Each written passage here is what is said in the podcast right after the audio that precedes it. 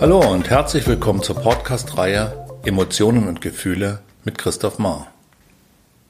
Du bist dir definitiv richtig, wenn du ein Interesse am Menschen und seine Existenz insgesamt hast. Und noch einmal mehr, wenn du als Therapeut, Coach oder Berater tätig bist. In dieser 17-teiligen Podcast-Reihe geht es um die Bedeutung von Emotionen und Gefühlen für unser aller Leben und Überleben. Durch meine Arbeit als Therapeut, Coach und Trainer wurde mir die Bedeutung dieser entscheidenden Seelenkraft immer zunehmender vor Augen geführt. Deshalb entwickelte ich vor vielen Jahren das emotionsfokussierte und zukunftsweisende Therapiemodell Integrative Psychotherapie. Als Autor des wegweisenden Grundlagenwerkes Praxishandbuch Integrative Psychotherapie war es mir ein Anliegen, der großen Bedeutung dieser Seelenkraft seinen gebührenden Raum zu geben. Vieles von dem, was ich verfasste, bekommst du in dieser Podcast-Reihe vermittelt. In diesem vierten Teil geht es um die Emotion Trauer.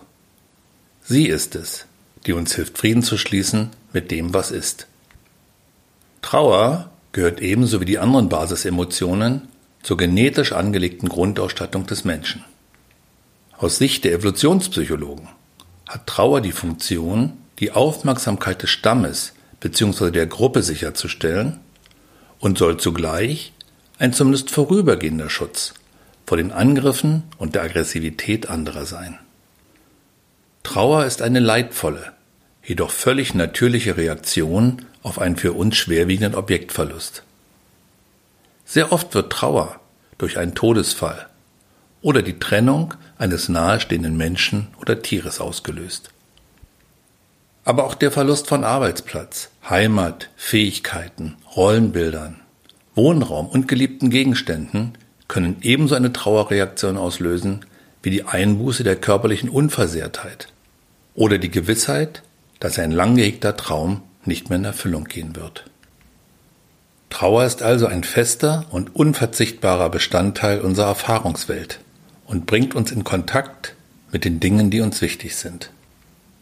Der Philosoph und Dichter Khalil Gibran fand folgende schöne Worte. Wenn du traurig bist, schau tief in dein Herz und du wirst sehen, was du beweinst, ist einst dein Glück gewesen. Wenn Wichtiges verloren gegangen ist, muss der Mensch eine Anpassungsleistung vollbringen, um seine inneren Systeme auf den aktuellen Stand zu bringen.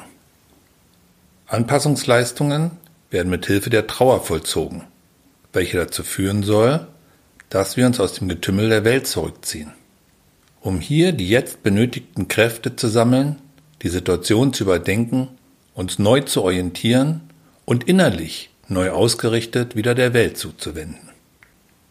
Trauer dient der Überwindung von Leid und Schmerz, dem Loslassen des nicht mehr Vorhandenen, damit wir uns letztlich, vielleicht ein wenig verändert, wieder dem Fluss des Lebens hingeben können. Trauer hilft uns Frieden zu schließen mit dem, was ist. Es geht um das Akzeptieren und Annehmen dessen, was wir nicht ändern können, das Loslassen und Wertschätzen dessen, was vergangen ist und das Aufgeben von Positionen.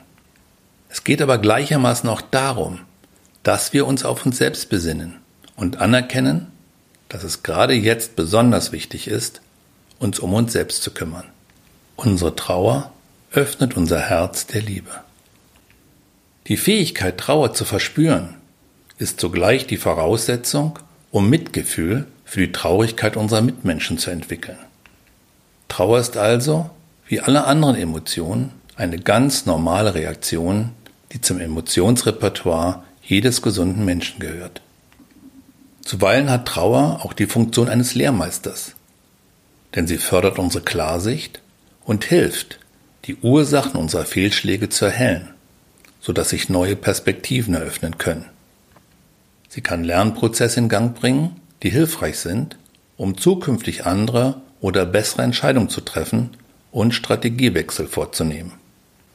Es geht somit nicht darum, Trauer zu leugnen, aus unserem Leben zu verbannen, was ohnehin kaum möglich wäre.